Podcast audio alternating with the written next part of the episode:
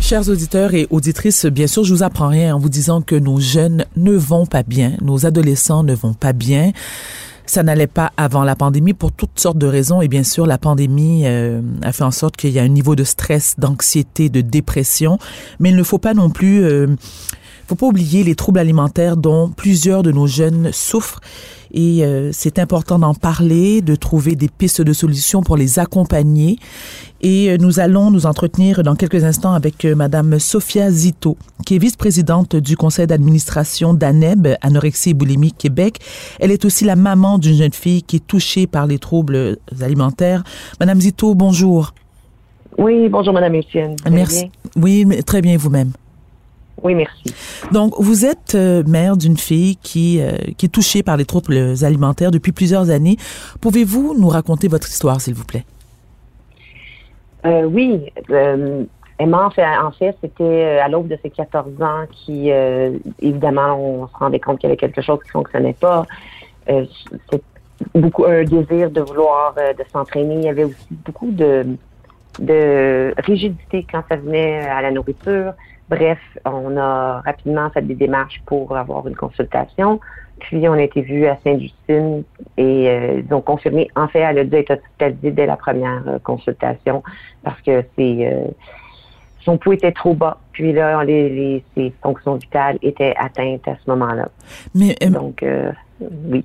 Madame Zito, elle, elle, c'est quand même, c'est quand même une bonne nouvelle. Lorsque dis une bonne nouvelle, c'est qu'elle est acceptée d'aller consulter.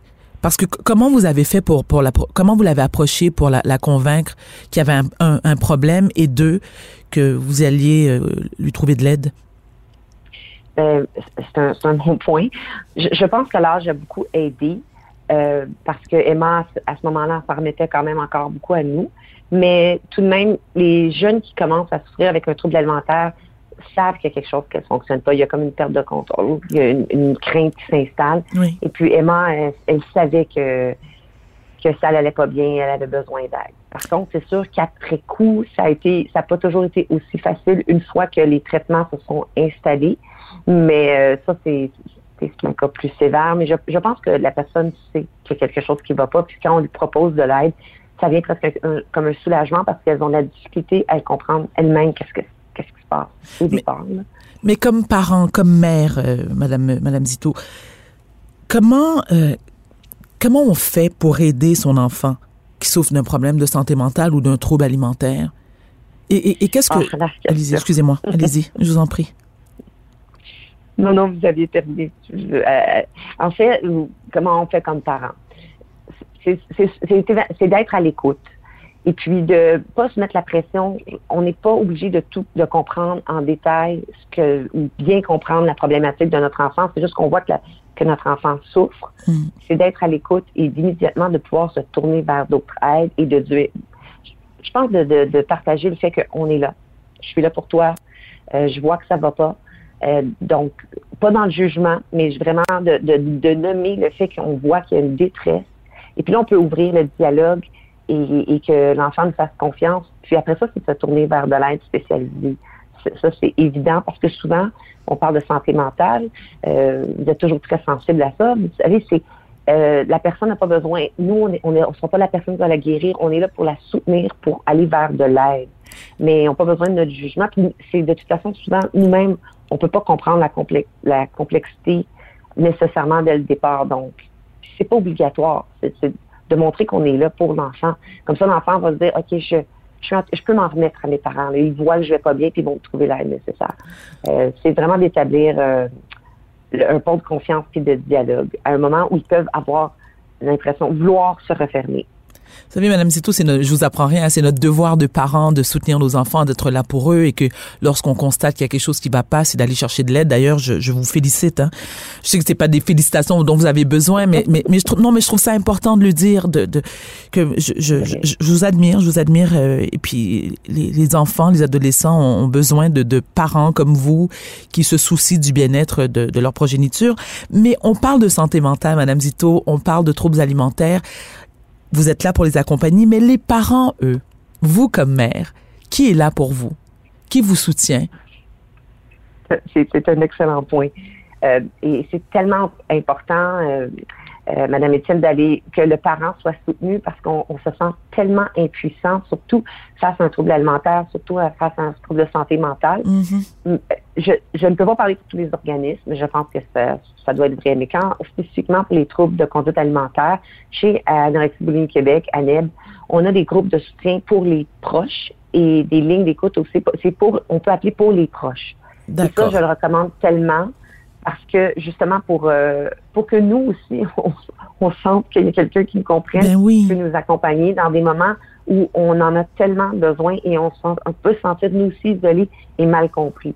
Donc, je dirais aux proches de ne vraiment pas hésiter. D'ailleurs, c'est beaucoup souvent les proches qui vont faire les premiers pas pour aller chercher l'aide pour la personne. Donc, euh, il y a de l'aide pour eux. Euh, chez Anib, entre autres, il y a des groupes de soutien qui existent et des lignes, évidemment, où le clavardage au texto, ils vont, euh, les proches sont les bienvenus. Vous nous parlez d'ANEB, on, on, a, on constate qu'il y a eu une forte augmentation des demandes. Hein. On parle de 128 et ça, et ça témoigne de la grande détresse euh, dont souffrent les adolescents et adolescentes qui ont des problèmes de troubles alimentaires. Euh, selon vous, euh, quels sont les facteurs qui font augmenter les demandes d'aide pour, pour les troubles alimentaires?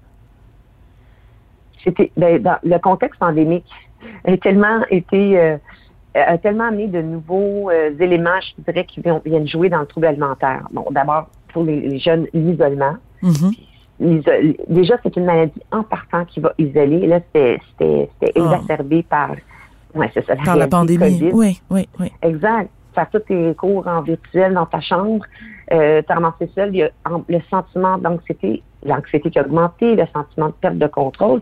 Donc, tout ça, c'est des facteurs qui vont, qui sont vraiment qui joue dans le trouble alimentaire.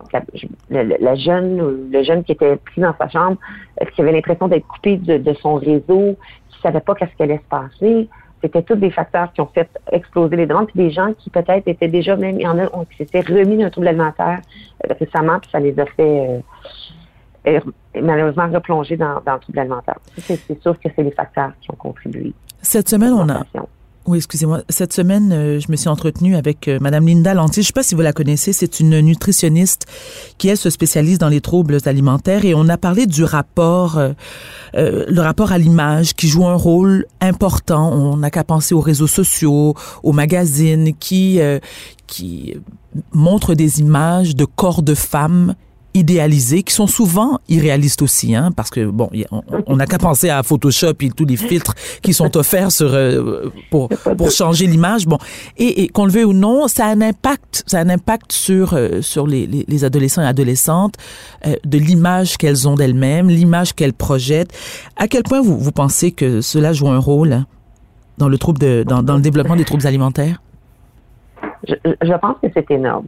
C'est, mon humble opinion, mais même si je m'en remets à tous les, les, personnes, les intervenants du milieu, on s'entend tous pour dire que les réseaux sociaux et le temps qu'un jeune va passer sur les réseaux sociaux, on le voit, il y a un impact. Euh, à Sainte-Justine, les hospitalisations, les troubles alimentaires ou même les consultations, c'est chez des jeunes de plus en plus jeunes, des âges de 8 ou 9 ans.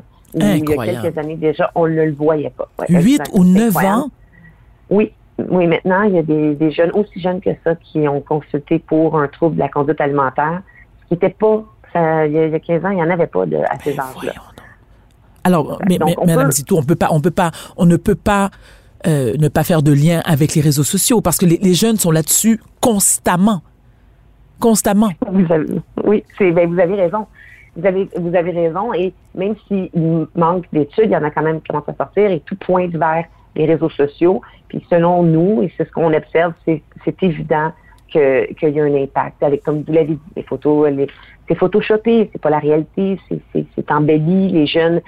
Mais, mais on essaie de leur... Euh, on a des cliniques pour euh, développer un sens critique par rapport à notre image et les réseaux sociaux, mais ça demeure que c'est, c'est des âges très influençables, donc euh, il y a un impact important. Il n'y a aucun doute là-dessus. Est-ce que vous considérez qu'on en parle assez des troubles alimentaires? De mon point de vue, c'est évident non, parce que je suis toujours touchée à chaque fois qu'on s'ouvre et qu'on parle d'un trouble alimentaire, Madame Étienne, je suis toujours touchée par le nombre de personnes qui viennent s'ouvrir et qui ont une problématique. C'est sûr que le spectre des troubles alimentaires est très important de la personne qui va devoir être hospitalisée jusqu'à la personne qui vit avec au quotidien, qui fonctionne quand même et que ses proches peuvent presque ne pas s'en rendre compte, mais elle qui a une grande souffrance euh, intérieure. Donc, le spectre est important, mais les gens viennent toujours, il y a tellement euh, ça semble toucher tellement de personnes, des fois plus que ce que moi je vois dans les statistiques. Puis quand je, partage avec les autres, ils vivent la même chose. Le nombre de personnes qui viennent nous parler, ah moi, vous savez, je, je compte tout en mes calories, j'ai toujours peur, etc. Donc ça peut devenir à une peur ou jusqu'à un trouble très envahissant. Alors, je pense que c'est important d'en parler parce qu'à chaque fois, euh, il y a des personnes qui sont isolées qui vont aller chercher de l'aide à cause de ça. Puis, avec le contexte actuel, ça fait juste augmenter. Donc, pour en parler. Mais, mais moi, j'en entends, bien sûr, j'en entends parler, mais c'est mon travail de le faire, de faire de la recherche là-dessus. Mais, par exemple, dans les écoles, moi, j'ai une adolescente qui a 15 ans, donc naturellement qui est comme toutes les adolescentes de son âge, très façon à son image, puis c'est quotidien. Je lui parle, puis je, je dis qu'elle est jolie. Et, lorsque je dis qu'elle est jolie, vous savez, Madame Dito, il faut pas juste, euh, on parle pas seulement de l'aspect physique. Il y a d'autres qualités qui rendent quelqu'un joli. Hein, c'est pas que la beauté extérieure. Mais je lui ai déjà posé la question. Est-ce que à l'école on en parle? Elle me dit maman, on en parle entre copines, avec les amis. Mais c'est vrai que ça serait intéressant s'il y avait des conférences là-dessus dans les écoles. Donc, je me demande si on ne devrait pas rendre ça obligatoire. Et bon, peut-être que j'exagère par obligatoire, mais, mais c'est-à-dire que, mais, mais de proposer, de proposer que, je sais pas moi, deux fois par année, qu'il y ait une conférencière ou des, des gens qui viennent témoigner, euh, soit ils se sont remis d'un trouble alimentaire et d'éduquer les jeunes est-ce que, est-ce que vous trouvez qu'il y en a assez ou euh, il y en a pas assez ou qu'est-ce qu'on peut faire? Non, je, je, je, suis tellement contente que vous amenez le point, Mme Etienne, parce que je partage votre conviction profondément. Euh, chez ANEB, on a, si une école nous contacte, on a des intervenants qui vont venir faire de la formation et rencontrer les jeunes spécifiquement pour le trouble alimentaire. Donc, il faut que les écoles le sachent.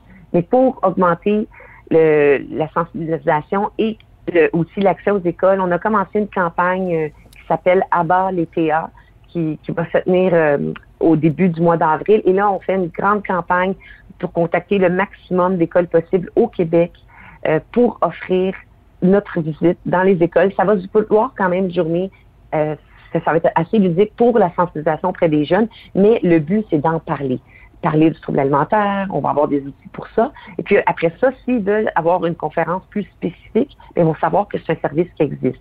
Parce qu'il y a des écoles qui nous demandent d'y aller, mais malheureusement, c'est souvent suite à avoir eu des cas dans l'école d'élèves qui ont souffert et là, ils veulent euh, sensibiliser les autres élèves.